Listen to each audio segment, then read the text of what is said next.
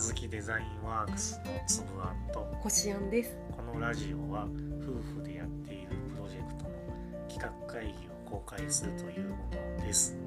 と言いながら今回は全力で雑談を 語ります。なのでストックイラストとか一つも関係ないです。あのね「コブラ会」って何その そのタイトル何？そうななんだそれと思うココブラ会。コブラってココブラ。ヘビヘビヘビのコブラ何その？なんていうの？クリスマス会とかの？会っていう。コブラ会。えー、何？日本の映画？いやあのねもともと YouTube で有料配信してたドラマで Netflix が原理があってで YouTube でシーズン1と2やっててそれ自体も Netflix で見られるようになったんだけどもうシーズン3と4を Netflix でやることが決まってる。そんなにシリーズの三とか四まで出てるぐらい人気の作品なの？まあ、まだ3と4はこれから作るんだけど。しかも私が知らない時にそんなもの不思議なものを見ていたの。で、でこの決してねかっこいいとは言えないタイトルのドラうん、なんかマ何なのドラマなの？ギャグみたいなちょっとお笑い。で何なのかっていうとベストキッドの続編なんだよね。ベストキッド知ってる？名前はあよ見たことはないけどね。アメリカだと空手キッドっていうんだけど、はいはいはい。あのまあ、何年か前にあのウィル・スミススミスの息子とジャッキー・チェーンでリメイク作ってたんだけど、えあのいじめられっ子がいてその人が日系人の空手家と出会ってー空手を教えてもらっていじめっ子に勝つみたいな結構前の80そうだよね。結構前だよね。もうだってテレビの映画はその80何年かにやってて、うん。その後あのテレビでも映画ってやるじゃん。はいはい。あ公開終わった後しばらく経はってから、いはいテレビでやった次の人がね小学校で大流行りああなるほどね。みんなみ真似してたもん絶対 空手。ベストキットでその弟子入りした主人公がやらされるのがなんかワックスがけとかペンキ塗りとかそういう雑用の。なんか雑用ばっかそんなのばっかりで、いわゆるパンチとかキックとか、うん。そういう練習はさせてもらえないので、でまあまあ最初はいやいややっててそのうち意外にしろって怒るのね、何お前雑やらしてるだけなの、うんふざけんなじじいみたいな感じで、手伝わせる だけだろ。うふざけんなって怒って意味あんのかみたいなの食ってかかるのね。まあそうなるよね。そしたらその師匠がこうふって手を出すのね。そしたらそのワックスがけの動きみたいなのでバシッと上げれますみたいな。う んなんだその 師匠がど。ん。どん公演してもうんもう体が勝手に動いて全部避けれるみたいな。すごいワックスがけの このえまなんだろうこう絵を描く。ペンキ塗りとかああ手首の動きとかを。そんなことってある。基礎の動きを鍛えてましたみたいな感じで、まあ、そこでうん。あなんかできるようになってるってなって。なんだぞ。先生すごいよみたいになって本気で取り組むようになるみたいな。なるほどね。その雑用と思われたことが何かの基礎にその戦う基礎になっていたまあいろいろあっていじめっ子と、まあ、いじめっ子も空手やってたんだよ。いじめっ子もかなり強い。かなり強い。で空手の大会で戦うことになる。うん。でいじめっ子はねなんか大会を2連覇してる。めちゃめちゃ強いやつで。でそのいじめっ子が所属してた道場がコブラ会っていう。うんネーミングが。いやだからもうしょうがないんだけど まあまあ。これもうかっこ悪いと思ったけど、もうココブラはまあアルファベットで書いてあって。アルファベットでコブえだってえアメリカの映画ラあそこそこコブラ。で会もローマ字で KAI って書いてあってだからもうコブラ会って読むしかないんだよ。そこそこもうそうやって別に英訳しようとかそういうじゃなくてもコブラか。そんな変な翻訳をつけたりとかそういうわけじゃないんだよ。うん。コブラ会ってなってるブラクラブとかじゃなくてね。しょうがない。でそのコブラ会っていうのはなんかとにかく勝てば何でもいいみたいな主義えじゃあ汚い手で使っててもいいの？勝つみたいな。あーえだから実際大会中に勝ち続けてる主人公を見てあのそこのコブラ会を仕切ってた先生道場の。先先生がちょっと指示を出して怪我させたりとかするんだよねその主人公に対して。あでその主人公はもうちょっと危険するしかないみたいな状態になる。なるんだけどこっちの主人公の日系人の師匠がこう謎の気候術みたいなので 怪我を一時的にこう、うね、ああちょっとちょっと和らげるというか痛みを和らげるみたいな。うんす謎ごいね。術を持そってて。そんなそれもありなんだね。そういうのある。で初めはそれやりたくないって言ったんだけど、うん先生も。その主人公がどうしても試合出たいから、お願いだからやってくれって言って、しょうがないからやってで決勝に行ってそのいじめっ子と対決がうん始まるんだよ。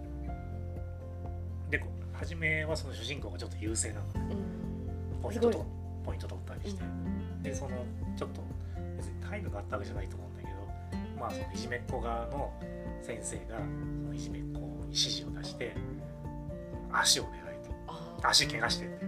あーそっかそっか。よ弱みにつけ込むわけね。その足怪我。いやらしいわ。足狙えって言って、でちょっと驚くんだけどやりたくないみたいな感じで、まあ、だけどやれって言われてそのやっぱ先生の言うことは絶対主人公のそのライバルとかそのいじめっ子もあの根っからの悪いやつじゃないってことまあちょっとそこ微妙なところなんだけどまあだけどちょっとえそれは？みたいな、うん。そこまでやる？みたいな。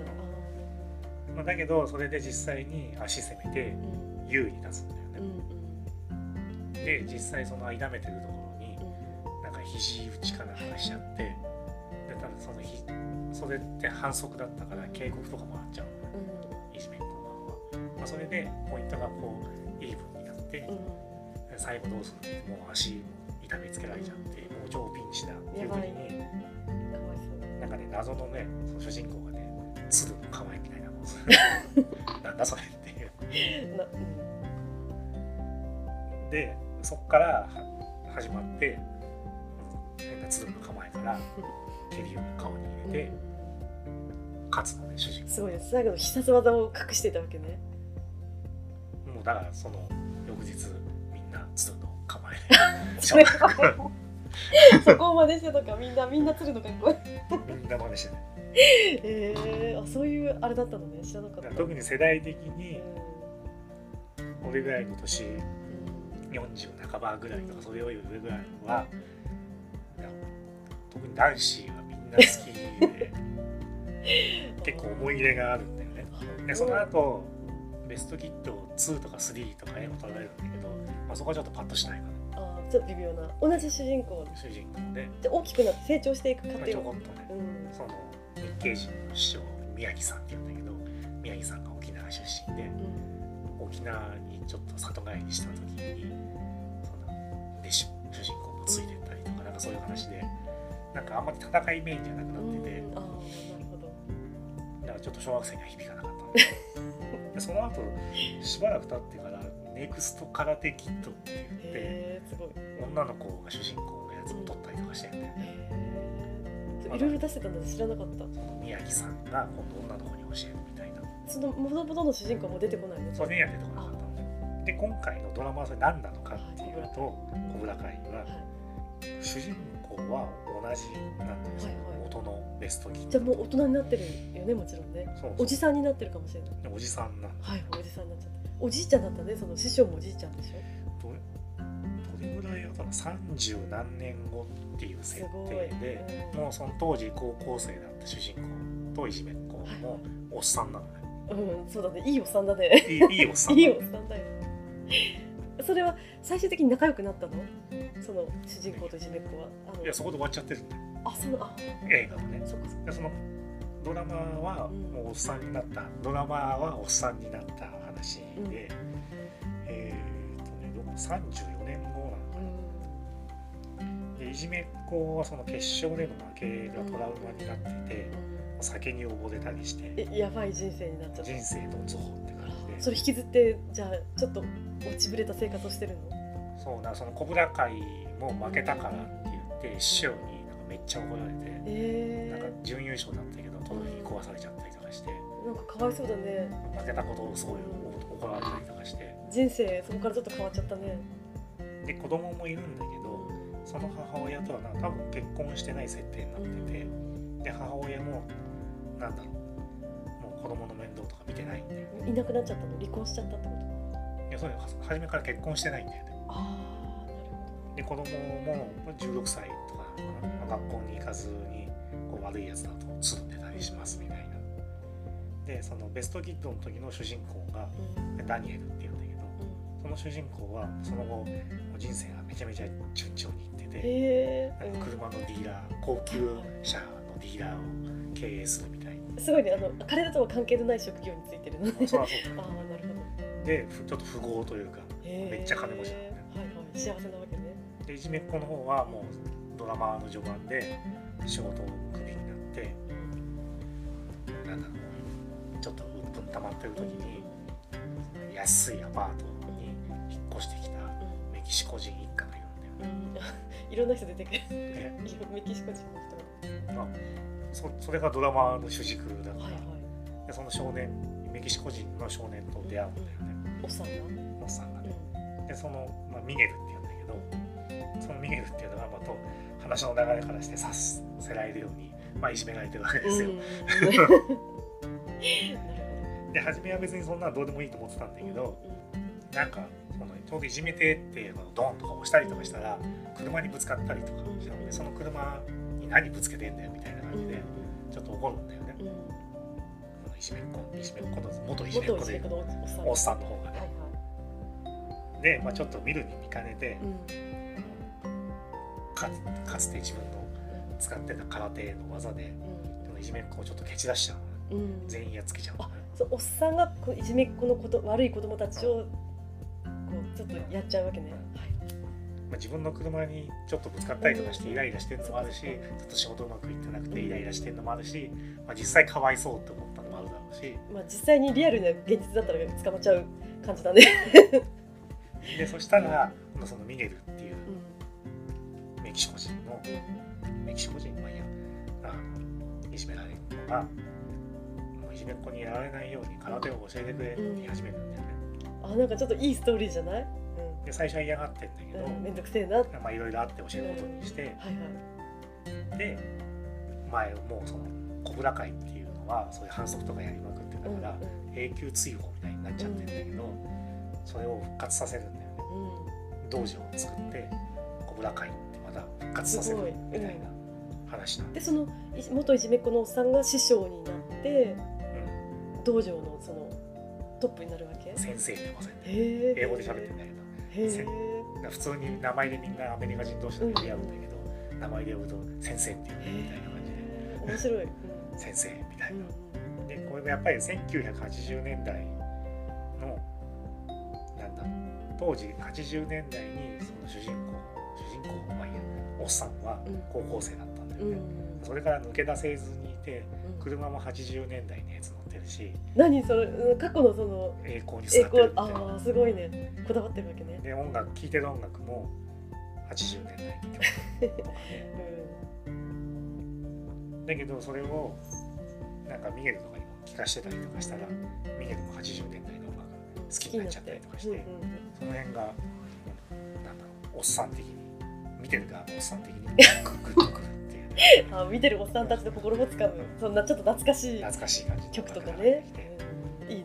でここからが少しネタバレになります。はい。あじゃあ見たいと思ってる方はちょっと、で、このままだと、うなんだそのダニエル、んうん。ベストキッドの時の主人公の絡みがなくなっちゃうんだけど、富豪今は富豪のダニエこのダニエルに娘がいるんだよね。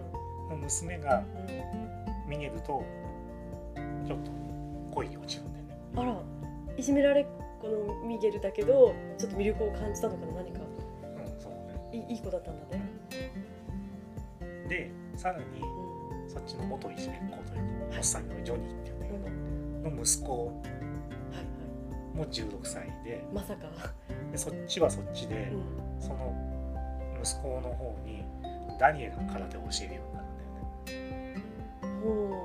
ほ知らずにね。うなるほど。息子だってなるほど。ななんか複雑になってきたね。そのあのいじめられっ子の子供とは知らずに教えてあげることになる、だけどそのコブラ会っていうのは毛嫌いしてるから、うんうん。まあ、まあそこで一悶着あるんだけど。じゃあ別にお父さんは強いって知ってるけどお父さんに習いたいとは思ってない、なそっちの子供の方はお父さんに嫌がらせがしたくてライバルわざとライバルに近づいてライバルに世話になってるってなったらお父さん嫌がる嫌がるだろうっていう嫌がらせで近づくんだよね。